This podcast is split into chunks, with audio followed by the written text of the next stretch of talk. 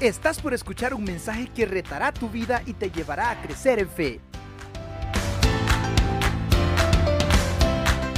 Muy buenas noches, queridos hermanos y amigos de Auditorio Cristiano. Me llamo César Toledo y esta noche quiero compartir contigo el tema Sanando tu corazón. Vamos a descubrir en qué estado tenemos el corazón y qué podemos hacer para sanarlo. De todos los órganos, del cuerpo humano, el más importante sin duda alguna es el corazón, porque es el motor de nuestro cuerpo. Si el corazón se detiene, se detienen todos y el cuerpo moriría. Proverbios 4:23 dice así, sobre todas las cosas cuida tu corazón porque éste determina el rumbo de tu vida. Este versículo contiene dos partes muy importantes. La primera dice que hay una prioridad la prioridad por sobre todas las cosas debe ser cuidar mi corazón. Probablemente en nuestra vida tan ajetreada, ocupada, la prioridad para nosotros es cuidar el vehículo, que no se ensucie, que no lo raye. La, prioridad puede ser el celular, que no se nos pierda, que nadie tenga acceso a él. O cuidar la cartera, o los fondos en el banco aún le damos una gran prioridad a nuestra apariencia física, ir al gimnasio o tratamientos de belleza, para lucir más jóvenes o lucir siempre mejores que los demás. Y por allá, muy en el fondo, dejamos a nuestro corazón. Pero me llama la atención que la palabra dice, cuida tu corazón. Algunas traducciones mencionan, guarda tu corazón. Sin embargo, Guardar nos da una idea equivocada de lo que quiere decir este versículo. Porque guardar puede ser ocultar, puede ser tapar, puede ser esconder. Sin embargo, cuidar se refiere a estar pendiente, estar vigilantes, estarlo verificando constantemente, no perderlo de vista, estar pendiente, así como eh, estamos pendientes de la cisterna cuando eh, sabemos que no hay agua y el nivel está bajando, o cuando estamos pendientes del tanque de la gasolina, que no nos quedemos sin combustible. Algo así se refiere. Cuidar significa vigilar. ¿Y por qué debemos vigilar nuestro corazón? Porque dice Jeremías 17:9, engañoso es el corazón más que todas las cosas y perverso. Pongamos atención, dice aquí dos cosas, que es engañoso el corazón es repaladizo, es astuto, es hábil para mentir, es hábil para conseguir las cosas por cualquier medio. Hace trampas, hace fraude. Eso es lo que hace nuestro corazón, conseguir, conseguir lo que queremos a cualquier precio. Nuestro corazón no solo es engañoso, sino que vivimos en un engaño, creyendo que somos buenos, cuando en realidad los demás no nos ven así. Creemos que solo tenemos derechos como hijos de Dios, pero no tenemos obligaciones. También dice que el corazón es perverso. Perverso quiere decir malvado. Nuestras palabras y acciones son preparadas para herir a los demás. No hay un curso para ser malvado. No hay un curso para ser engañoso. Ya lo tenemos dentro. Desde muy pequeñitos empezamos a manifestar estas intenciones de maldad y las vamos perfeccionando a lo largo de nuestra vida. Pero también Proverbios 4:23 dice que todos los asuntos de mi vida van a depender de mi corazón. ¿Qué quiere decir eso? ¿Por qué nada me sale bien? ¿Por qué tengo problemas con todos? ¿Por qué me va mal en el trabajo? O en los estudios, o problemas con los amigos, o aún con mi misma familia. ¿Por qué no me llevo bien con mis hermanos? ¿Por qué no me caen bien mis papás? Aún hasta los desconocidos. Y también tenemos a Dios en esto. Me cuesta relacionarme con Dios. No quiero saber nada de Dios hasta que de verdad estoy metido en grandes problemas. Cuando yo tengo conflictos en alguna de estas áreas, generalmente la voy a tener en todas. La conclusión es que el problema no son los demás, el problema soy yo. El problema no es que hayan conflictos o no hayan conflictos, sino cómo lo resuelvo si en lugar de disminuir los conflictos y sanar las heridas, estos conflictos permanecen y las heridas quedan abiertas y se van acumulando y se van multiplicando, quiere decir que tengo un problema grave en mi corazón. Como yo resuelvo los conflictos, es un índice de la salud de mi corazón. Mi corazón es un gran repositorio de imágenes, eh, de audio, de situaciones agradables y no, y no agradables. Generalmente las no agradables ocupan un lugar más cercano en mi memoria, las recuerdo con, más facilidad. Las cosas buenas que me hacen o, me pasan van quedando por ahí olvidadas. Lucas 6:45 dice, el hombre bueno del buen tesoro de su corazón saca lo bueno, y el hombre malo del mal tesoro de su corazón saca lo malo, porque de la abundancia del corazón habla la boca un corazón sano va a abundar en buenas acciones, va a abundar en buenas palabras hacia los demás. Cada conflicto que vamos teniendo va acumulando cosas en mi corazón como que son piedras. Vamos recogiéndolas y las vamos guardando en nuestro corazón, como por ejemplo la ira.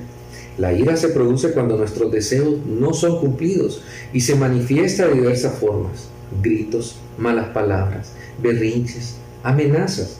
O el odio, que es cuando le deseamos mal a otros, cuando nos alegramos del mal ajeno, no porque eso nos ayuda, sino porque queremos que los demás también sientan dolor. O el orgullo, es esa vanidad, ese exceso de estimación propia, es la autoadoración por encima de Dios, cuando nos creemos superiores a los demás. O la mentira. Mentir no es solo hablar y decir cosas que no son, también es fingir lo que no somos es aparentar lo que no es, ser una imagen falsa de nosotros mismos. O la contienda, es ese, esa costumbre de pelear por todo, de pelear por cosas sin importancia. Nos metemos en la vida de los demás para pelear por cosas que ni nos afectan a nosotros mismos. O la venganza, cuando sentimos ese deseo de castigar a otros para que también ellos paguen por lo que nos hicieron. O el rencor, cuando tenemos un dolor profundo en el alma que no permite que la gente se acerque, así como cuando vamos a la playa y nos quemamos la piel y no toleramos que nadie nos toque. Así es el rencor. ¿Qué decir de la envidia? Es la tristeza que nos llega cuando a alguien le va bien. Cuando alguien es bendecido por Dios y nosotros en lugar de alegrarnos nos enojamos, nos entristecemos. También está la, la piedra de los celos. Ese egoísmo extremo fuera de control que quiere controlar a los demás. Queremos imponerles cómo deben actuar y cómo deben de ser. Llegamos a la piedra de la desesperación, impacientarnos hasta llegar a un desánimo y abatimiento absoluto, no encontrar la salida a los problemas, decir cosas tales como Dios no puede ayudarme, mi situación es caso perdido, no puedo continuar, Dios me está haciendo mal. También tenemos la piedra de la amargura, cuando no podemos tragar por una situación, nada nos satisface y no vemos solución, no vemos un vaso medio lleno ni medio vacío, simplemente no vemos el vaso por las quejas. Por último, tenemos la culpa. La culpa nos hace huir y escondernos de Dios. Nos alejamos de la iglesia para alejarnos de Dios. Nos alejamos de todo lo que represente a Dios. Y la culpa nos dice, Dios no te ama, Dios no te va a perdonar y vivimos creyendo esa mentira. Cada piedra crea una, enorme deuda en nuestro corazón. Nos recuerdan a cada persona que nos hizo daño. Nuestro corazón se va haciendo seco y se vuelve de piedra. Y esas heridas van quedando ahí grabadas en piedra. Pero Dios nos está diciendo esta noche algo muy importante. Dios no es nuestro enemigo, no es nuestra esposa, no son nuestros hijos, no es el jefe, no son los vecinos. Mi enemigo contrario a mí soy yo mismo. Para los romanos era bien fácil, era o eres mi amigo o eres mi enemigo. La palabra en latín quiere decir inimicus, que significa no amigo. Entonces, para los romanos era sencillo. Si me ayudas, eres mi amigo, si no me ayudas, eres mi enemigo. Si lo vemos desde ese punto de vista, si yo no estoy ayudando a mi corazón, yo soy enemigo de mi corazón. En realidad todos tenemos un corazón enfermo, pero nos cuesta reconocerlo. Sin embargo, hay síntomas visibles, indicadores que nos están alertando.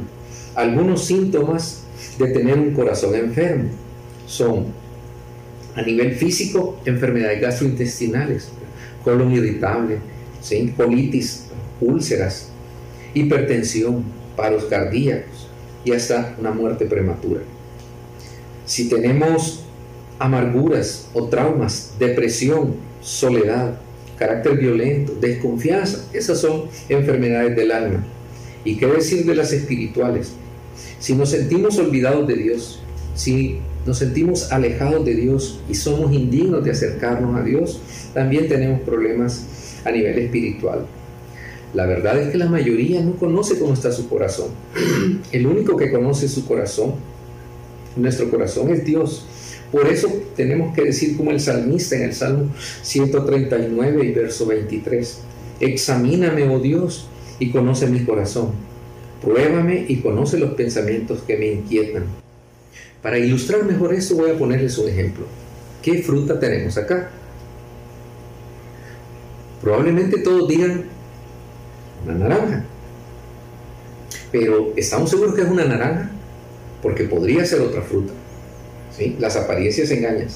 ¿Cómo podemos estar seguros que es una naranja? Por el color sabemos que no es una manzana. Por el tamaño no es un limón. Por la forma no es un plátano. Por el peso no es un melón. Pero no necesariamente tiene que ser una naranja, podría ser una mandarina o podría ser una toronja. La verdad es que las apariencias engañan. Hace unas semanas me pasó lo siguiente.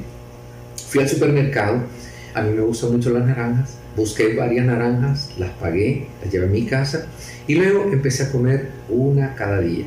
De pronto un día, al pelar la naranja, me vi las, el contenido era rojo. Yo dije, se arruinó, ¿cómo es posible? Esta naranja está mala.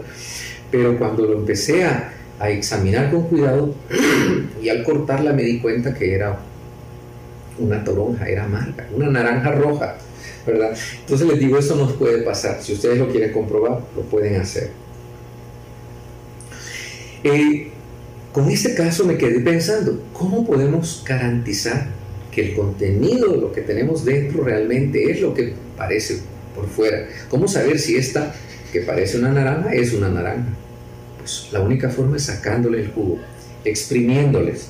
Si nosotros logramos extraer el contenido, vamos a saber exactamente qué es. Porque el jugo de una mandarina, el jugo de una naranja y el jugo de una toronja son bien diferentes. Pero esperen un momento. ¿Qué pasa si antes de abrirla yo me pongo a orar y digo, Señor, que el jugo de esta naranja sea dulce? Y no importa si yo tomé otra fruta, pero quiero que sea jugo naranja. ¿Sucedería? ¿Qué pasa si yo me pongo a orar y ayunar y digo, no, quiero otra fruta, quiero otro jugo? ¿Cambiaría eso por una oración? La verdad es que no. Pero así somos nosotros. Nosotros queremos que por medio de una oración el contenido de nuestro corazón cambie. Y eso no funciona así. Realmente no importa con qué yo lo vaya a exprimir, si con la mano, con un exprimidor manual o uno eléctrico, el contenido va a ser el mismo. Y eso es justamente lo que sucede en nuestra vida. Nosotros somos como estas naranjas. Las personas a nuestro alrededor son los exprimidores que Dios nos manda. Nuestra esposa o nuestro esposo, nuestros hijos, nuestro jefe, los vecinos, la gente en la calle son exprimidores que nos prueban para ver qué tenemos dentro. Aún esta situación que estamos viviendo es un exprimidor para muchos de nosotros. Si yo tomo una naranja y la pongo un exprimidor manual y sale amarga, no voy a cambiar el exprimidor. El problema no está en el exprimidor, el problema está en mi interior. Por eso debemos clamar, como decía el rey David en el Salmo 51.10, crea en mí, oh Dios, un corazón limpio y renueva un espíritu fiel dentro de mí. Dios siempre quiso que su pueblo fuera un pueblo limpio. Él pedía que las ofrendas fueran limpias. Los animales que se sacrificaran tenían que ser limpios. Ahora, en Romanos 12.1, podemos ver que Pablo dice, Hermanos, os ruego por las misericordias de Dios que presentéis vuestros cuerpos en sacrificio vivo, santo, agradable a Dios de vuestro culto racional. Es la voluntad de Dios que tengamos un corazón limpio, sin piedras, sin basura. Pero ¿de qué nos va a servir si llevamos ese jugo amargo, ácido en el interior? ¿De qué nos va a servir esa carga? Mis queridos hermanos y amigos, si estamos cansados o sentimos estancamiento en nuestra vida, que no avanzamos más en cualquier área de la vida, debemos revisar nuestro corazón. Dios quiere darnos un corazón nuevo y un espíritu nuevo dentro de nosotros. Quiere quitar este corazón de piedra y darnos un corazón tierno y receptivo. Pero si nosotros nos negamos a confesar nuestro pecado, nuestro cuerpo se va a ir consumiendo, se va a ir enfermando hasta que ya no haya solución. Esto es como tener basura en nuestro interior. ¿Qué hacemos con la basura? Creo que todo el mundo pone la basura en un depósito y tan pronto eh, puede la saca de su casa a esperar que se la lleve el camión recolector. Justamente eso es lo que tenemos que hacer con estas piedras que tenemos en el corazón. Buscarlas, barrerlas y sacarlas. Y Dios tiene dos buenas noticias para nosotros esta noche. La primera es que si confesamos nuestros pecados a Dios, Él nos va a perdonar y limpiar de toda maldad. Primera de Juan 1.9. La otra buena noticia es que Dios va a tomar esa maldad, esos pecados y los va a lanzar lejos y nunca más se va a volver a acordar de ellos. Miqueas 7, 18 y 19. Esa barrida espiritual se llama perdón, perdonar. Eso es lo que Dios hace. Dios nos perdona a nosotros primero porque tenemos una deuda con Él que no podemos pagar. Pero este perdón tiene una condición. Que así como Él me perdonó, yo también debo perdonar a otros. Así como Él me liberó y me borró todas mis cuentas, yo también debo borrar las cuentas de los demás. Juan capítulo 20, verso 23 dice, si ustedes perdonan los pecados de alguien, esos pecados son perdonados. Si ustedes no los perdonan, esos pecados no son perdonados.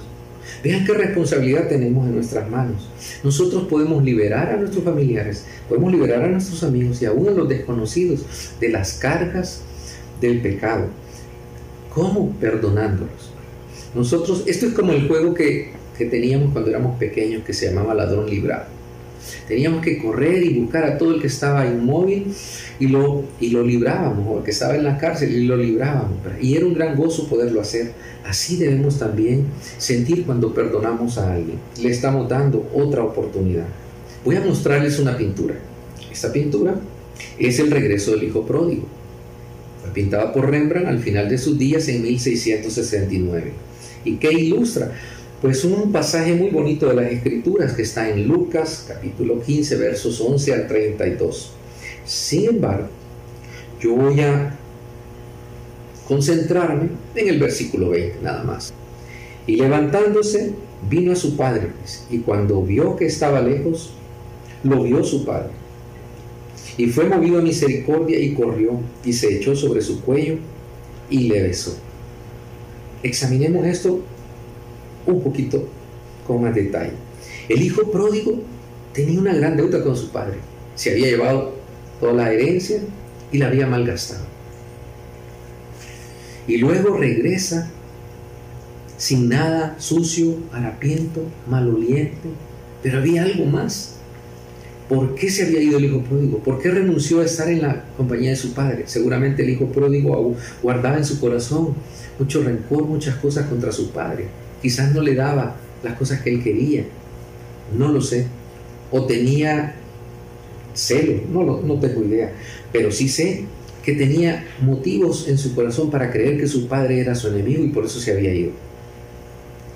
Pero no importa lo que nos haya hecho nuestro padre nuestra madre, o lo que nos haya hecho alguien más. Tenemos que ir y regresar y pedir perdón. Perdonar viene de perder y donar. ¿Qué perdemos? El orgullo. ¿Y qué donamos? Donamos la libertad, el don de liberar a otros. Un corazón encadenado no va a ser capaz de perdonar, pero un corazón que ha sido perdonado, como es el caso de nosotros, sí somos capaces de perdonar. Colosenses 3:13 dice, sean comprensivos con las faltas de los demás y perdonen a todo el que los ofenda. Recuerden que el Señor los perdonó a ustedes, así que ustedes deben perdonar a otros. ¿a quiénes debemos perdonar? A todos. ¿Cómo? Dice, siendo comprensivos. Es decir, poniéndonos a pensar que podemos nosotros estar en ese lugar. De hecho, lo estamos. Hoy me ofenden a mí, el día de mañana estoy hiriendo a otro. Así como este hijo que llegó delante de su padre y el padre lo abrazó sin importar su condición, al padre le importaba su situación, porque era su hijo, lo perdonó. Así debemos nosotros perdonar también.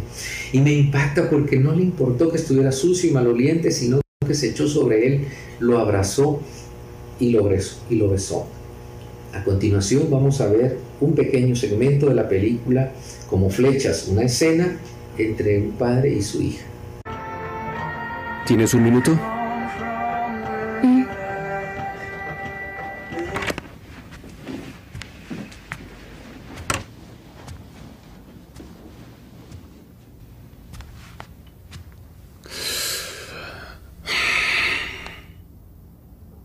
Kate, me equivoqué. No, no he estado tan involucrado en tu vida como debería.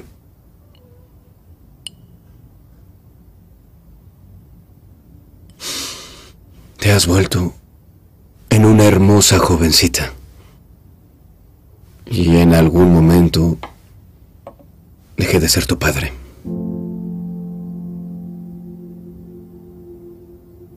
Cuando eras pequeña, sabía qué hacer. Tú y yo íbamos por el lado y te mecía en el columpio. Mientras decías, más alto, papi, más alto.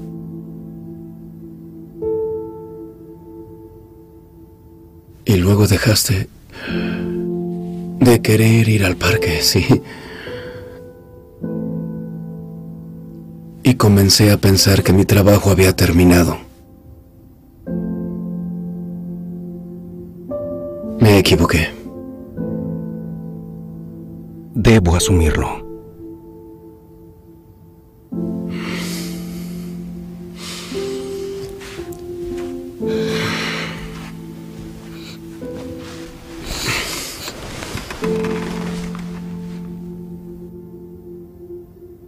Estuviste en la acera aquella noche. Por culpa mía. No estuve para ti.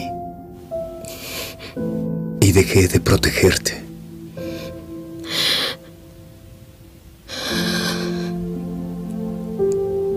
¿Me podrías perdonar?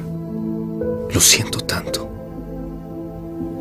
Claro que te perdono.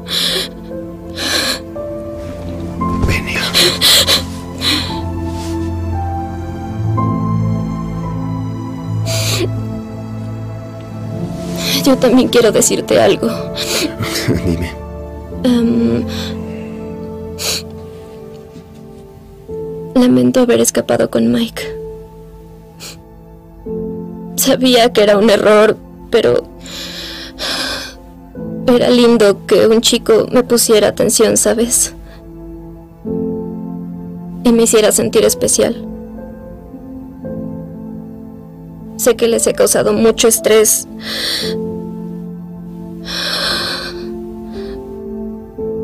¿También me perdonas? Claro.